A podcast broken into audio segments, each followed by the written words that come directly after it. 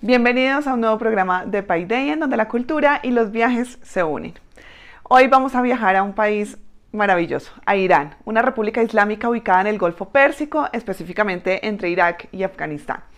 De pronto es posible que los conocimientos que tenemos sobre Irán se relacionen con la Revolución Islámica de 1979 o con la disputa internacional que ha protagonizado con Arabia Saudita, es decir, con su historia reciente. Pero Irán es una tierra con mucha historia que vale la pena recorrer, empezando porque es una nación heredera de grandes imperios como el persa y bañada de mezquitas, madrazas y mausoleos, producto de la introducción del Islam Shii. Soy Julián Hurtado, comenzamos.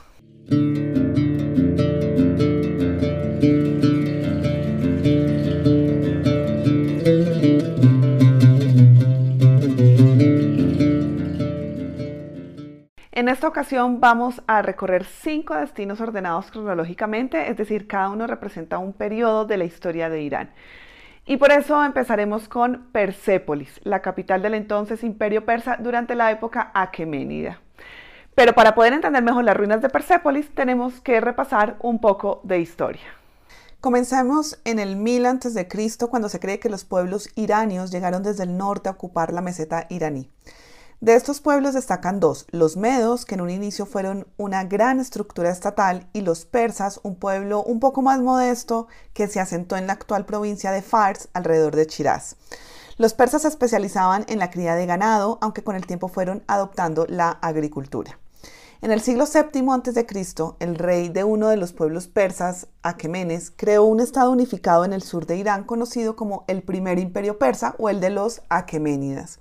Y este imperio se terminaría de consolidar con el bisnieto de Aquemenes, Ciro II el Grande, quien sube al trono y derrota a los medos ocupando todo su antiguo territorio. Tras múltiples victorias que lo llevan a poseer parte de la Turquía y Babilonia, se ganó la reputación de gran conquistador. El próximo gran rey de Persia sería Darío, quien crea Persépolis con el fin de mostrar la grandeza de su reino por medio de un centro ceremonial del zoroastrismo, una religión basada en las enseñanzas del profeta Zoroastro guiadas por el ser supremo Ahura Mazda. Tiene una cosmología dualista del bien y el mal, del cielo y el infierno. Creen en el juicio después de la muerte y es una de las primeras religiones monoteístas y mesiánicas conocidas.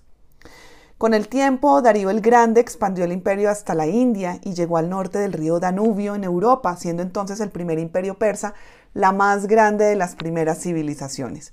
Y esto fue visible en la infraestructura de las ciudades, pues en tiempos tan antiguos como el 500 a.C., las carreteras pavimentadas se extendían de un extremo a otro con carabazares para proporcionar comida y refugio a los viajeros.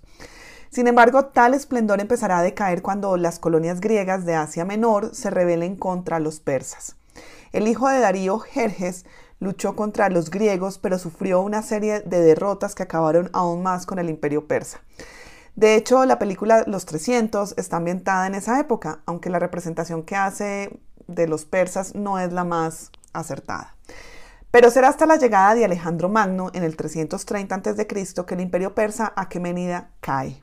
Y Alejandro no solo tomará los territorios persas, sino que además quemará la capital Persépolis, quemándose con ella todo lo que algún día significó el primer imperio persa. Lo que queda de la ciudad es lo que nos ha llegado hasta el día de hoy y lo que nosotros visitaremos en el viaje. Construida en las laderas del monte Rahmat, Persépolis era un elaborado proyecto de palacios, tesoros y necrópolis. Además cumplía una función ceremonial, sobre todo durante la celebración del Año Nuevo, cuando los súbditos venían de todo el imperio para rendir homenaje y tributo a sus gobernantes. Aunque los edificios principales estaban construidos en muros de piedra, se cree que sus techos estaban sostenidos por vigas de madera que se incendiaron y fueron eh, y fundieron las abrazaderas de hierro que mantenían unidas las estructuras. En reconocimiento a su importancia histórica y a su maestría artística mostrada en los relieves de piedra, Persépolis fue declarada Patrimonio de la Humanidad por la UNESCO. Empezaremos explorando la Puerta de todas las Naciones, también conocida como la Puerta del Rey Jerjes. Es la entrada a la ciudad y está custodiada por figuras míticas al estilo de los guardianes asirios. La puerta lleva una inscripción cuneiforme en persa antiguo, babilonio y elamita que declara que Jerjes es el responsable de la construcción de esa y muchas otras maravillas de Persépolis. En la antigüedad, guardias con trompetas de bronce anunciaban la llegada de importantes delegaciones extranjeras. Actualmente algunas de las trompetas se conservan en el Museo del Recinto. Continuamos con la escalera de Apadana, custodiada por soldados de piedra y decorado por un friso elaborado en tres paneles. Cada panel está dividido en niveles que representan la recepción de varios visitantes a Persépolis y que pueden ser leídos por los guías locales como si se tratara de un libro de historia. Y finalizamos con el Palacio de Persépolis, construido sobre una terraza de piedra. Alberga una de las principales apadanas persas, que eran eh, salas de audiencia o salas hipóstilas. Las apadanas eran sostenidas con columnas de piedra y se creen que aquí era donde el rey Jerjes recibía a las delegaciones extranjeras que se maravillaban con los detalles del lugar construidos para inspirar respeto al imperio. Por ejemplo, encontramos bajos relieves en todo el palacio.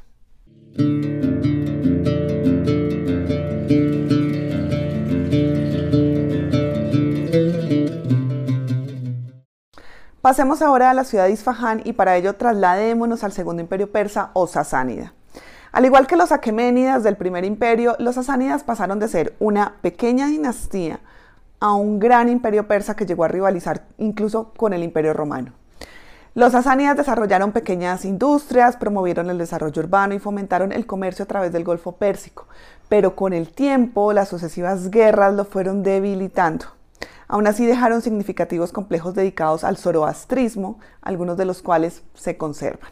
E Isfahan resguarda muchos de ellos, destacándose el Templo del Fuego, en donde el fuego, símbolo de pureza ceremonial, es el protagonista. El imperio persa sasánida va hasta el siglo VII después de Cristo cuando los árabes atacan y capturan las tierras persas.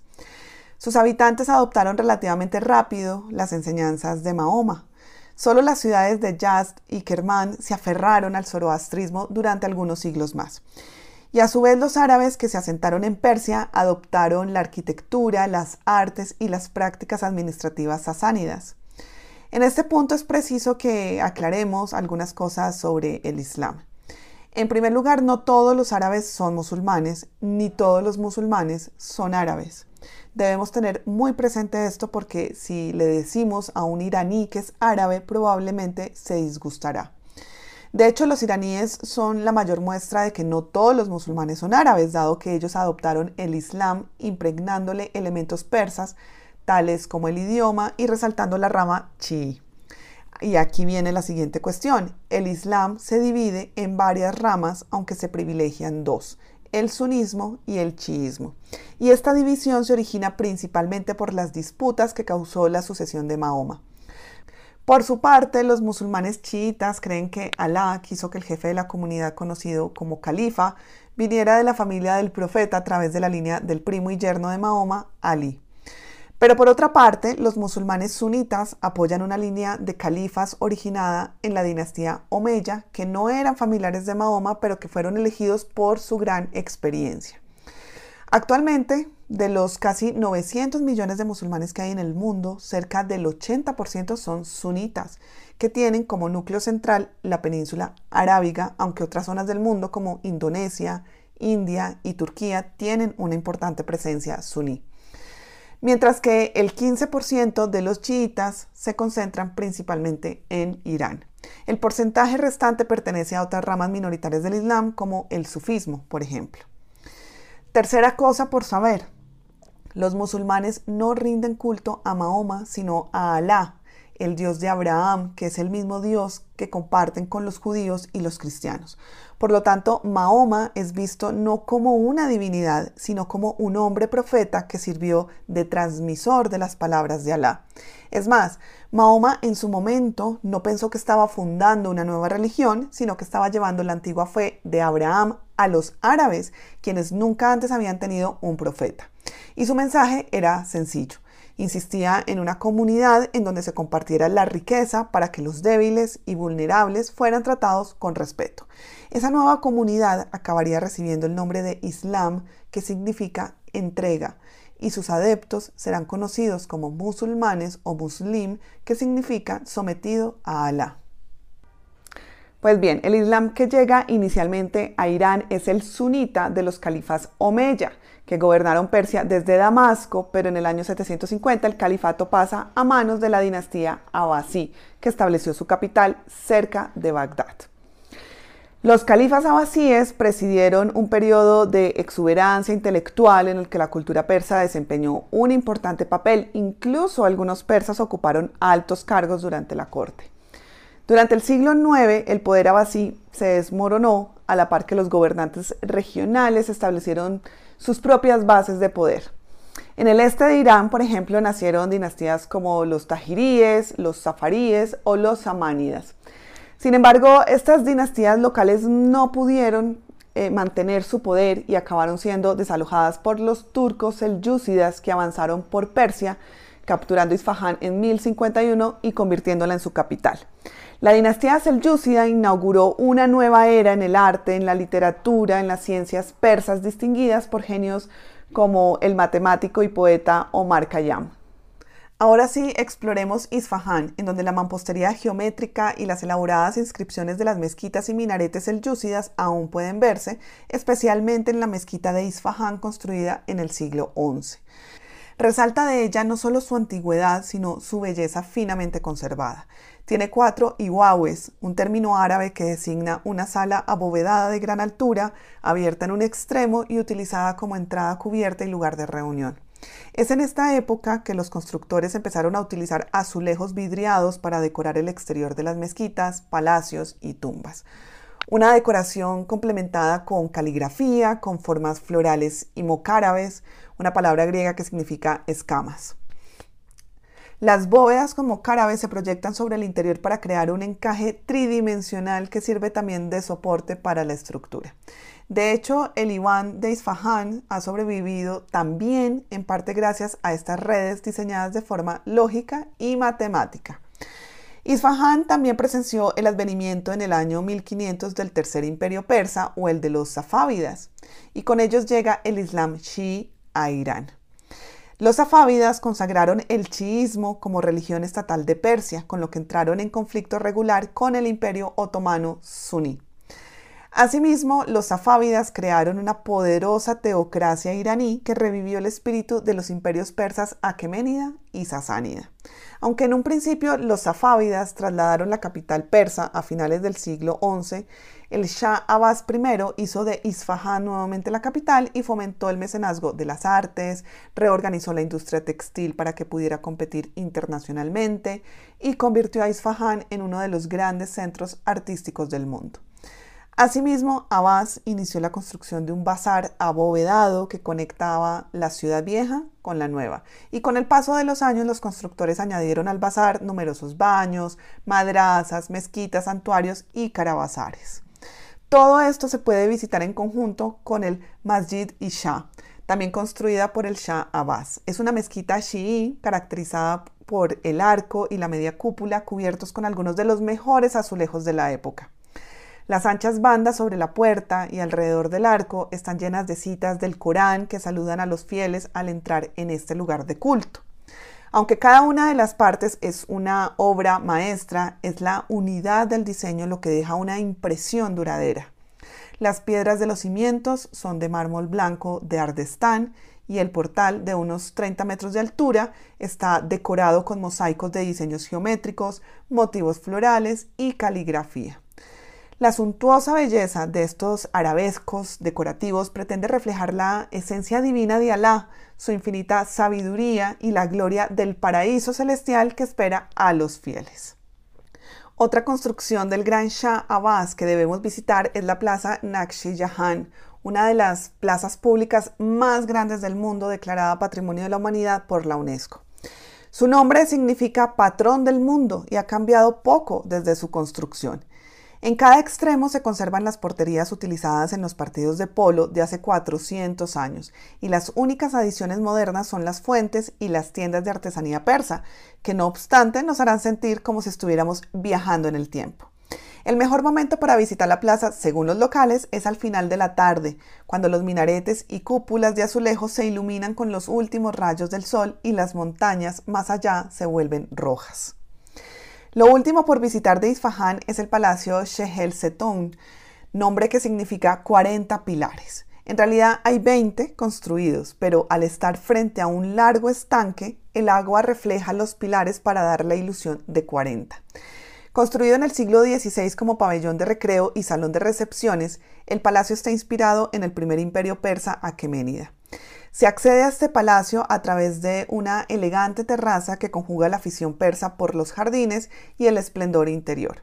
El gran salón del trono está decorado con frescos que representan la vida de la corte y algunas de las grandes batallas de la época safávida.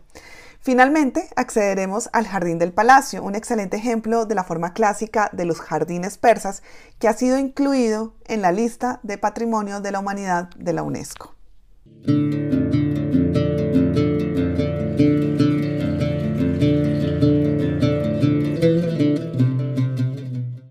Cuando el imperio safávida cae en 1736 desgastado por las sangrientas y costosas guerras, la siguiente dinastía reinante llamada Afsárida trasladó la capital a Shiraz. Y aunque fue una dinastía que duró relativamente poco, la siguiente dinastía Sand conservó a Shiraz como su capital. Shiraz es una ciudad que nos ha llegado como el corazón de la poesía persa. La aparición de los poetas y pintores persas de fama mundial representan el clímax de una larga tradición según la cual cada poema era escrito en un libro ilustrado por los pintores más prominentes de la época que vinculan la pintura a un tipo de misticismo chiita. Recordemos que en la creencia chií, Mahoma nombra a su primo yerno Ali como sucesor, siendo él el primero de los doce imanes, unos guías espirituales que serían los verdaderos califas para los chiitas deudecimanos. Según su creencia, el último imam desapareció milagrosamente cuando tenía ocho años y a partir de entonces se comunica con el mundo a través de mediadores. Pero con la muerte del último de los mediadores empieza la gran ocultación, una nueva era que no acaba hasta el final de los tiempos. El imam está vivo, pero no lo vemos, dicen los chiitas. Y esto fue una fuente de inspiración para los poetas y pintores chiitas persas que retrataban un mundo de florecimiento perpetuo y, una primavera eterna que se encuentra en algún lugar más allá de la luz del sol y las sombras de la experiencia cotidiana, en un mundo de ensueño iluminado por el resplandor de Alá y su paraíso. Y entre esos grandes poetas persas se encuentra Hafez. Los iraníes tienen un dicho que dice que en cada casa debe haber dos libros primero el Corán y luego una colección de las obras de Hafez. Visitaremos la tumba del poeta del siglo XIV tan amado y tan venerado. Algunos iraníes acuden a la tumba para realizar el Faal e Hafez, un ritual popular en el que se abre un volumen de las obras de Hafez al azar y se interpreta el futuro. Además exploraremos el Arge Karim Khan, mandado a construir por Karim Khan, el primer gobernante de la efímera dinastía Sand, que dotó a Shiraz del esplendor del que gozaba Isfahán. A pesar de ser el amo de la mayor parte de Persia, el modesto Karim Khan se negó a asumir un título más alto que el de regente, de ahí el nombre de muchos de los monumentos de la ciudad. El complejo que lleva su nombre cuenta con la mezquita Bakil, bañada en su exterior con azulejos y llena en su interior de 48 columnas estriadas en diagonal que sostienen la sala de oración, mostrando un ritmo hipnótico de verticales y arabescos. Terminamos nuestro recorrido por Shiraz con una de las mezquitas más hermosas de todo el mundo islámico, la mezquita Nasir al-Molk, también conocida como la mezquita rosa. Se construyó entre 1876 y 1888 durante el gobierno de la dinastía Qajar. Sus deslumbrantes vidrieras de colores que pintan las paredes acompañadas de azulejos en el piso dan la ilusión de estar en el mar y nos hacen sentir dentro de un cuadro. La mezquita atrae a la mayoría de los visitantes a primera hora de la mañana, cuando la sala y las alfombras persas se iluminan con un caleidoscopio de destellos de luz. Pero su interior no es lo único brillante, pues la fachada del edificio presenta docenas de arcos que aumentan el espectáculo de luz de las vidrieras.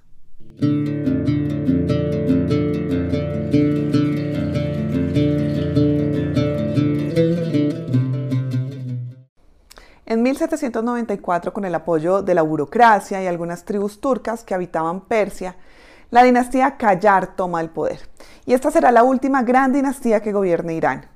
Y uno de sus más notables cambios fue trasladar la capital a Teherán, ciudad que ostenta ese título. Teherán es el corazón dinámico de la nación, es escenario de dos revoluciones, dos golpes de Estado y muchas intrigas. Es asimismo el lugar donde se puede conocer el Irán contemporáneo y su futuro.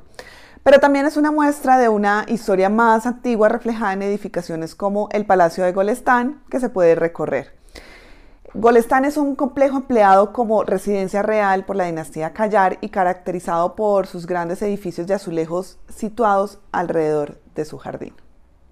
Del complejo destacamos el Takht Marmar, una sala ceremonial con un trono sostenido por figuras humanas talladas.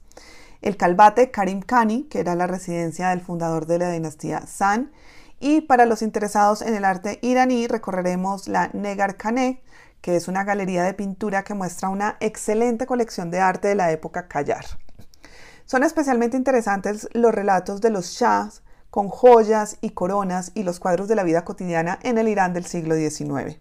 Otro espacio por visitar en el palacio son sus salones principales, entre los que se encuentra el deslumbrante Salón de los Espejos, utilizado en las coronaciones y bodas reales. Además del Shamt al-Emarat o Edificio del Sol, en donde se mezclan las tradiciones arquitectónicas europeas y persas.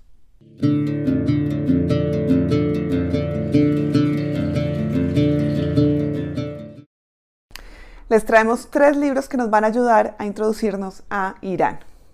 El primero es El Shah la desmesura del poder de Kapuscinski, cuyo relato se concentra en la dictadura del Shah de Persia desde diferentes perspectivas y también desde la suya, pues él vivió en primera persona el golpe de Estado que llevó a Khomeini al poder y derrocó al Shah.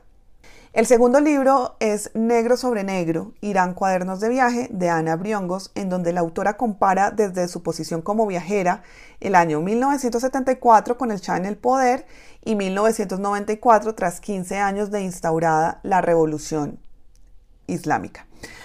Además abarca temas no solo políticos, sino también tan variados como la gastronomía, la educación en las madrazas y universidades. Y terminamos con un clásico, Persepolis de Marjin Satrapi. Es una novela gráfica y autobiográfica de una iraní nacida en Teherán en 1969 en el seno de una familia progresista. Pero además de la vida de la autora, también es el reflejo de la revolución iraní de 1979 desde el punto de vista de las familias que lo vivieron. La herencia que han dejado los tres grandes imperios persas, tanto en arte y arquitectura como en historia, en conjunto con las mezquitas llenas de azulejos y color de un mundo islámico chií, nos inspira para recorrer una parte del Medio Oriente tan única como Irán.